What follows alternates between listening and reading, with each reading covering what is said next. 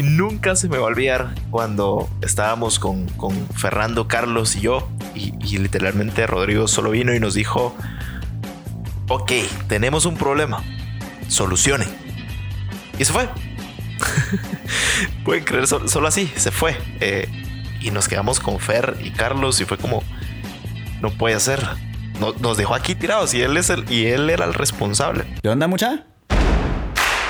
¿Qué onda, mucha? ¿Qué onda, mucha? ¿Qué onda? ¿Qué onda, mucha? ¿Qué onda, mucha? ¿Qué onda, mucha? ¿Qué onda, mucha?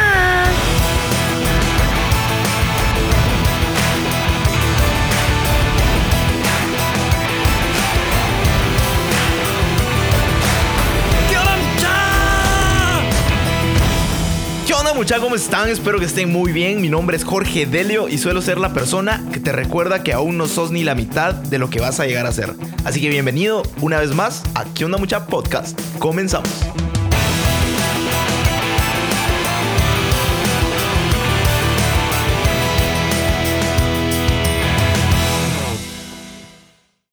¿Qué onda muchachos? ¿Cómo están? Espero que estén bastante bien.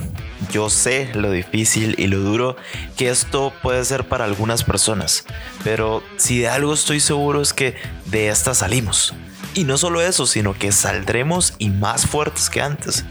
Lo que sí no podemos hacer es quedarnos atrapados en el papel de víctima. Como me dijo alguien una vez, Jugar con las cartas que tenés en la mano. Agarra lo que tenés ahora mismo y potenciarlo al máximo. Y bueno, últimamente estuve algo desaparecido del podcast como tres semanas para ser exacto, pero en realidad fue un tiempo que me dediqué exclusivamente a mí. Necesitaba cambiar la estrategia de varios proyectos y también un momento de introspección. Cuestioné nuevamente mi propósito, revisé mis valores y principios y cambié un poquito mi estrategia de vida actual. Creo que fue un tiempo bastante valioso para renovar energías y renovar mi creatividad y volver nuevamente con todo. Así que prepárense, ahí les voy.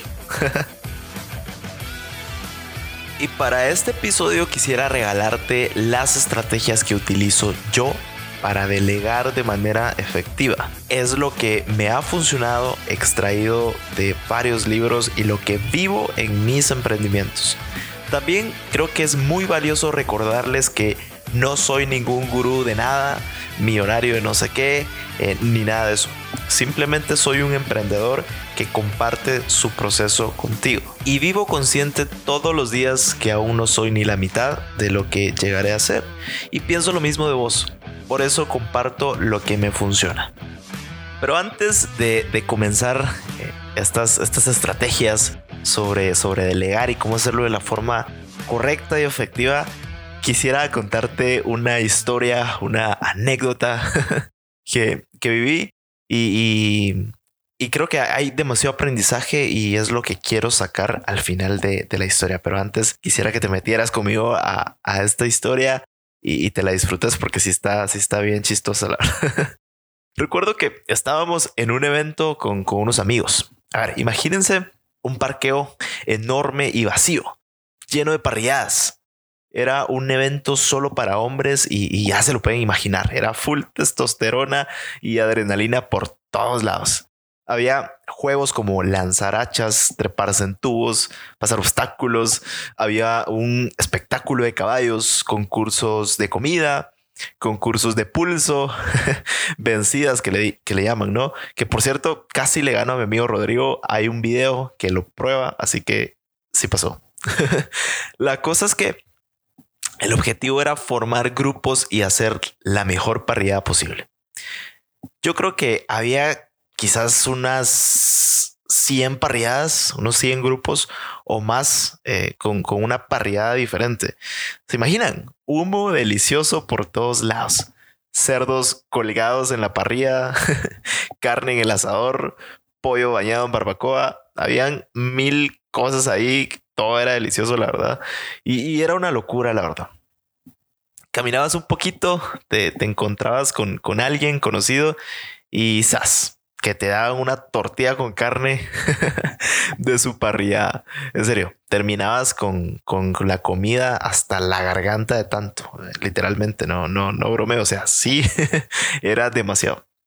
Esa vez recuerdo que nosotros no nos quisimos complicar en lo absoluto Así que contratamos una empresa que nos em, llegara a cocinar y todo. Literalmente solo montamos el toldo y, a disfrutar.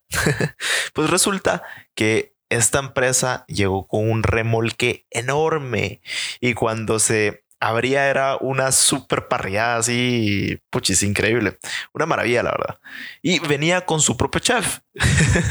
así que estábamos hechos. Literalmente teníamos la parrilla más grande del lugar y con un chef que nos cocinara. Increíble. Y nos estaban cocinando eh, la mejor carne que pudimos comprar. Y, madre, ya, ya se me hizo agua la boca. Déjenme tomar un poquito de agua. Ah. La cosa es que nos la pasamos increíble con mis amigos. Estos personajes que, que ya van a conocer. Entonces, por fin se nos fue la tarde y ya todo mundo estaba desmontando sus parrillas y guardando todo, ¿no? Recuerdo que yo estaba platicando con mi amigo Fernando eh, y de repente volteamos a ver y, solo quedábamos unos cuantos. Pueden creer, clásico, ¿no? Como dice la frase esta de eh, como los de Cobán, solo comen y se van. Perdón, chiste local de Guatemala. Saludos a los de Cobán.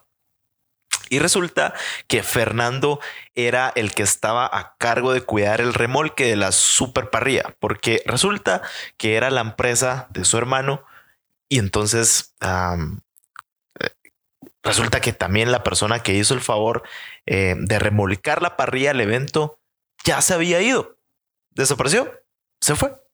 como si nada. Se fue. Entonces no teníamos un transporte para regresar el remolque a, donde teníamos que regresarlo. Solo recuerdo que nos vimos con Fer y, fue como, diablos, ¿qué hacemos? y aquí es donde entra otro personaje, mi amigo Rodrigo, porque resulta que Rodrigo era el responsable del remolque, o sea, de todo como tal, porque fue quien negoció con el hermano de Fer y prometió devolver el remolque sano y salvo. Entonces nos acercamos a Rodrigo, eh, Fer, Carlos, otro amigo y, yo, eh, y le contamos la situación. Y literalmente nos dijo, no, hombre, tranquilos, lo vamos a solucionar. Ustedes van, a comer. y yo me acuerdo que solo nos vimos con Fer y Carlos y fue como, no, hombre, es en serio. Para los que conocen a, Rodrigo, que por cierto hay un episodio de, eh, del podcast con él, Rodrigo Blanco, lo pueden buscar. Eh, yo honestamente me esperaba algo más sofisticado, ¿no? Algo así como, como armemos un plan, llamemos a no sé quién, no sé, algo y para solucionar el problema, porque sí, realmente ya todo el mundo se estaba yendo, pues ya todos estaban guardando las cosas y nosotros todavía ahí eh, tranquilos. La cosa es de que mm, de repente se empezaron a ir más y más personas de, de nuestro grupo y ya quedamos tal vez unos no sé, tal vez unos seis, ocho personas. Y en eso eh, llegamos otra vez con Rodrigo y mira, no, no hay transporte. Le dijimos, no, ¿cómo llevamos el remolque? No, no hay quién. No, hombre, llamemos a no sé quién, que no sé qué. Eh, y de repente, eh, tratamos como de buscar alguna solución y, medio, medio vimos ahí quién nos podía hacer favor, pero no había nada concreto. La cosa es de que eh, ya un cachito ya desesperados porque ya todos estaban yendo realmente como que todo el mundo se estaba lavando las manos y llegamos y fue como eh, mucha eh, dijo Rodrigo ya me tengo que ir eh, tengo que ir con, con Luisa que es su novia y me tengo que ir mucha no sé bueno, que les vaya bien, literalmente. Y, nunca se me va a olvidar cuando estábamos con, con Fernando, Carlos y yo, y, literalmente Rodrigo solo vino y nos dijo, ok, tenemos un problema, solucione. Y se fue. Pueden creer, solo, así, se fue. Eh, y nos quedamos con Fer y Carlos y fue como, no puede ser. nos dejó aquí tirados y él, es el, y él era el responsable. Honestamente no había entendido, en ese momento pues eh, nos dejó, lo vimos como que nos hubiera dejado vendidos. Sin embargo, hubieron muchas lecciones increíbles que es a lo que quiero llegar. Y resulta que Fer eh, estaba súper enojado, así súper, súper enojado, estallaba y tirando humo. Y, esa vez con Carlos lo tratamos de calmar y no, hombre, aquí nos vamos a quedar con vos, que no sé qué. Eh, yo honestamente me quería ir. Esto no lo saben, pero ya me quería ir. Eh, tenía unas cosas que hacer, pero dije, no, hagámosle ganas y tratamos de decirle, no, aquí, aquí vamos a estar, que no sé qué, aquí vemos qué hacemos, que la gran, y de repente ya estaba como oscureciendo, o sea, ya estaba llegando al final de la tardecita y no habíamos encontrado una solución. Entonces, nosotros eh, hicimos un par de llamadas y eh, ver quién nos podía conseguir algún transporte para remolcar, porque literalmente eh, necesitamos remolcar ese, ese, esa super parrilla. Y entonces aquí se aparece nuestro amigo Lico, que por cierto también tenemos un podcast ahí con, con él. Eh, Leonel Paz se llama, así que búsquenlo también. Es un personaje increíble. Entonces eh, vino y dijo: ¿Qué pasó, muchacha? ¿Qué, qué? no, no han conseguido todavía, no, que no sé qué. Entonces venimos y, y llamamos a otro amigo que también, de hecho, por ahí está Federico, Federico Paricio en el podcast también está. Eh, recuerdo que esa vez lo llamamos y, le dijimos, mira, esto y esto nos pasó. Eh, ayudarnos. Entonces vino y, nos dijo, miren, yo no estoy aquí en Guate, pero eh, vayan a traer mi pick-up a mi casa. díganles que yo, yo se los presté y vayan a traerlo y, y, muevan eso, pues, y, ya. Entonces, aquí comienza la, la patoaventura. Eh, yo me fui eh, con, junto con, con Lico, que él tenía una moto súper increíble, una BMW así, último modelo. Ya se imaginan ese tipo de motos, ¿no? Y, y me acuerdo que yo me subí atrás eh, con, con, Lico y, y, nos fuimos, pues así a toda velocidad, una tardecita un poco lluviosa. Em, y nos fuimos, nos fuimos a la casa de, Fede. Y entonces resulta que eh, quién iba a manejar el pickup. Entonces dije, bueno, yo, yo lo manejo, pues yo. Eh, y, nos prestaron el pickup, ¿no? Y nos prestaron y ya me vine yo en el pickup. Lico estaba súper preocupado. no sé, como que no, no, no, me tenía mucha fe que podía manejar un pickup así grande, grande y la cosa es que me lo traje, ¿no? Me lo traje al, evento y llegué así como todo, así como la salvación. Por fin. Entonces, cuando sentimos, literalmente éramos cuatro personas eh, con ese problemón. literalmente teníamos un super pick-up, el super remolque de la parrilla y estábamos, pues, Lico, que nos, nos hizo ganas ahí. Em, estábamos Fernando, Carlos y yo, o sea, solo, o sea, y, éramos un montón y solo quedamos nosotros. Entonces, eh, recuerdo que esa vez como pudimos, enganchamos el remolque al pick-up.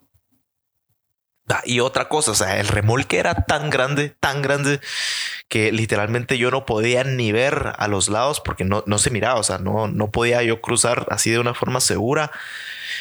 Eh, la cosa es de que por fin lo logramos enganchar.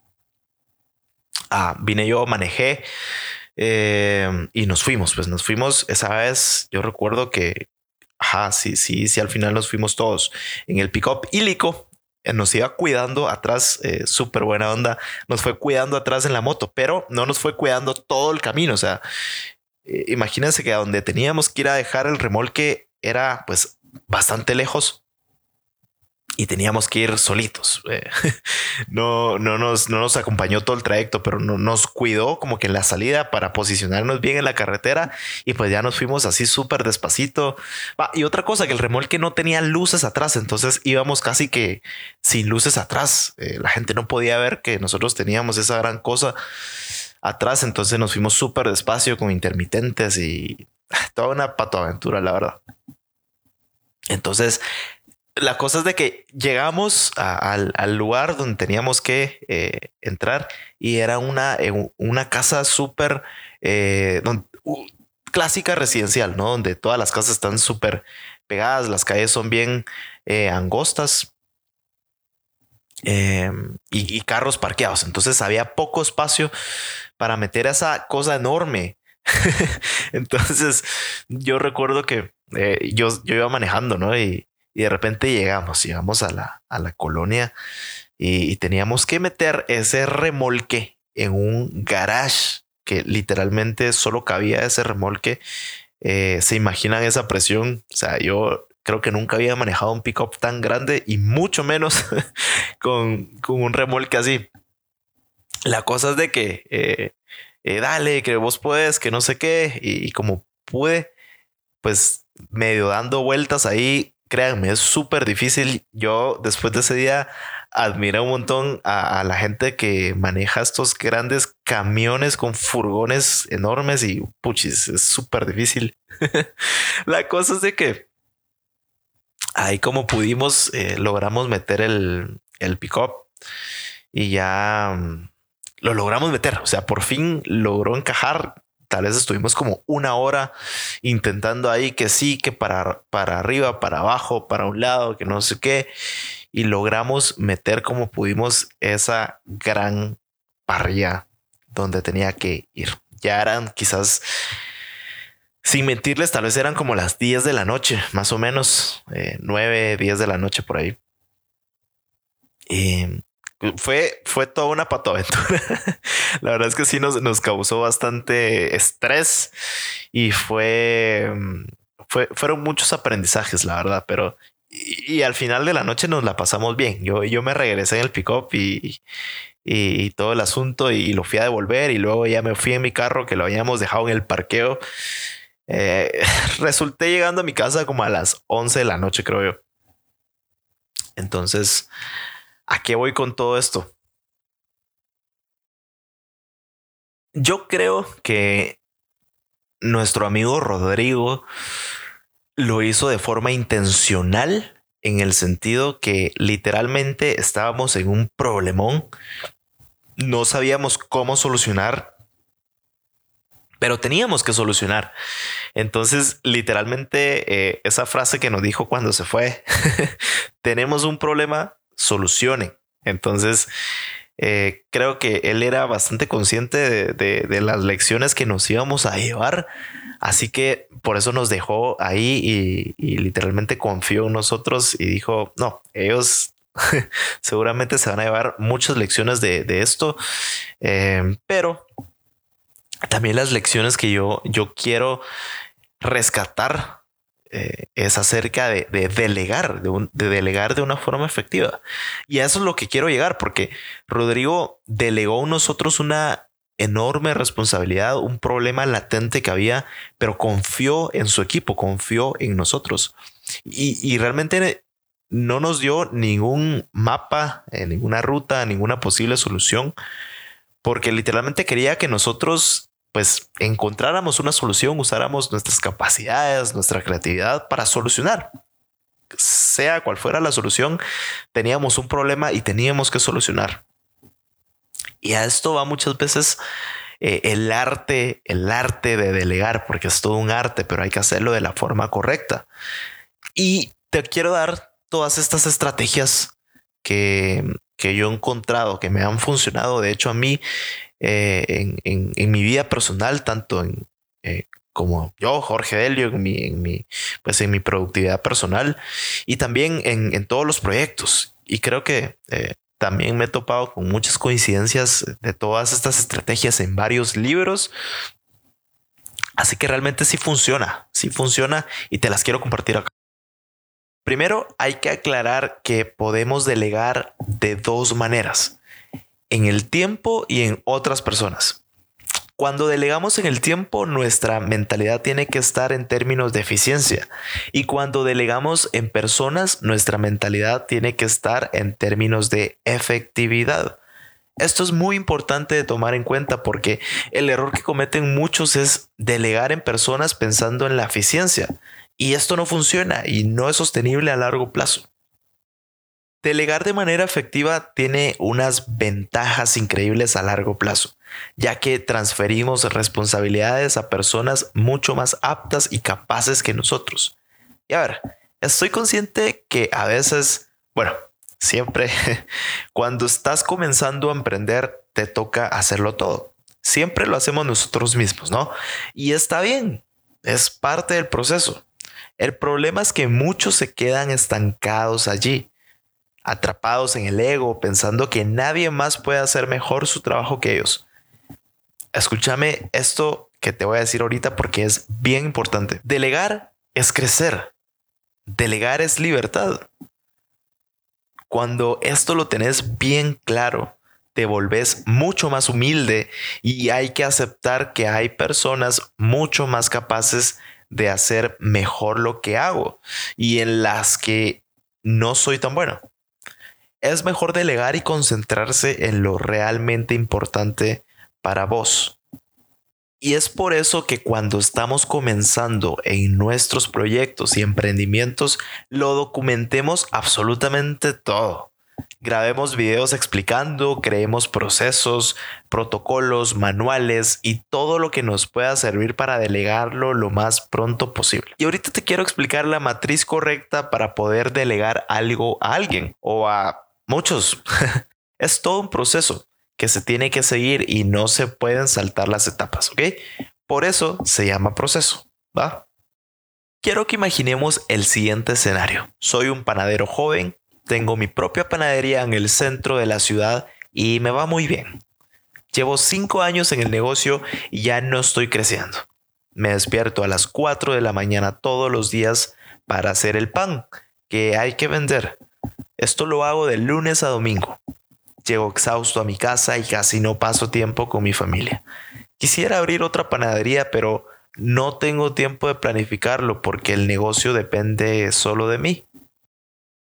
Ok, lo que tendría que hacer el panadero para tener tiempo libre, pasar con su familia y planificar abrir otra panadería es documentar absolutamente todos los procesos y delegarlos en otras personas delegar de forma efectiva con la siguiente matriz. Paso número uno. La otra persona observa, yo lo hago. Paso número dos. La otra persona me ayuda, yo lo hago. Paso número tres. La otra persona lo hace, yo le ayudo. Y paso número cuatro la otra persona lo hace, yo observo. Cuando terminamos estas etapas, aquí entramos a un círculo virtuoso en donde confío en la persona, me rinde cuentas y yo doy retroalimentación. ¿Sí? Confío, feedback, confío, feedback, confío, feedback. Y lo increíble es que cada vez la otra persona va a ir mejorando. Y ahorita te voy a revelar las estrategias para delegar de manera efectiva. Pero antes tenemos que estar conscientes que cuando delegamos de manera efectiva hay que enfocarse en los resultados y no en los métodos. Esto es bien importante. Esto permite a las personas elegir sus métodos y hacerlas responsables de los resultados. Y claro, al principio puede llevar mucho tiempo en cualquiera de las etapas de la matriz anterior, pero a largo plazo tiene grandes recompensas. Delegar de manera efectiva supone la comprensión clara y el compromiso mutuo desde el principio acerca de las expectativas en las siguientes cinco áreas. Y estas son las estrategias. Atento. Así que si tenés dónde apuntar, eh, sería excelente. Si no, em, tranquilo, tranquila. no vayas a estrellarte si vas manejando ni nada. Puedes ver la repetición de esto. Esto es lo chilero del podcast, ¿ok? Así que aquí te van las estrategias en las cinco distintas áreas para delegar efectivamente. Área número uno. Resultados deseados. Tenemos que crear una comprensión mutua y clara de lo que hay que lograr, concentrándonos en el qué y no en el cómo. En los resultados y no en los métodos. Literalmente es darle rienda suelta a la creatividad. Algo así como, no me importa cómo rayos lo vas a hacer. lo que me importa es que llegues a A, B, C. Área número 2. Directrices. Hay que identificar los parámetros dentro de los cuales debe operar la otra persona. Aquí hay que tener mucho cuidado porque lo que no queremos es limitar la creatividad de la otra persona, ¿no? Pero sí podemos darle ciertos consejos o advertencias de posibles peligros. Algo así como indicarle dónde están ubicadas las arenas movedizas. Imagínate una carretera libre y angosta, pero en el camino hay ciertas señales. Túmulo a 500 metros, curva peligrosa, eh, cuidado y así, ¿no? La idea es que ellos sean los responsables de lograr los resultados, pero sin salirse de las directrices. Área número 3. Recursos. Aquí es donde entran todos esos procesos que documentamos en manuales, eh, procesos y todo lo que hicimos para que quedara registrado lo que queremos delegar. Estas son como las armas que le damos a un soldado para ir a la guerra son los diferentes tipos de recursos para que la persona logre los resultados que queremos. Área número 4. Rendición de cuentas. Esto es muy importante porque tenemos que establecer las normas de rendimiento que se utilizarán en la evaluación de los resultados. Es muy importante que tengamos claros esos indicadores clave eh, que nos servirán para medir la efectividad de lo que estamos delegando. Yo recomiendo pedir cuentas por lo menos una vez a la semana. Y por último, el área número 5, consecuencias. Es crucial ser muy específico en lo que sucederá si la otra persona llega o no llega a los resultados. Tenemos que ser claros desde el principio sobre lo bueno y lo malo. Y claro, a veces no existen consecuencias, pero lo que siempre está en juego es la confianza. Esto es bien importante eh, en los equipos. Y la confianza es la forma más elevada de la motivación humana. Esto es así, esto es una ley de vida. Saca a la luz lo mejor de la gente, pero requiere tiempo y paciencia. Y por eso la confianza pues tiene un mayor valor que cualquier castigo o recompensa. Pero bueno, hasta aquí el episodio de hoy. Me encantaría en serio saber qué tal te pareció este tipo de episodios. Y si tienes algún comentario o sugerencia, por favor, no dudes en escribirme, ¿va? La idea es darte el mejor contenido posible. Y por favor, si te gustó este episodio y crees que le puede servir a alguien más eh, para empezar a delegar procesos a algún emprendedor que conozcas o algún amigo, lo que sea, compartilo con tres personas importantes para ti, ¿sí? Y estoy seguro que te lo van a agradecer al mil. También me puedes seguir en mis redes sociales como arroba Jorge Delio y conectamos, ¿va? En todos estoy así, eh, Facebook, Instagram, hasta en TikTok estoy así. Así que pilas ahí, encontrarme y seguirme en redes sociales, ¿va? Pero bueno, nuevamente muchas gracias por regalarme un poquito de tu tiempo y nos vemos en el siguiente episodio. Y que no se te olvide que aún no sos ni la mitad de lo que vas a llegar a ser.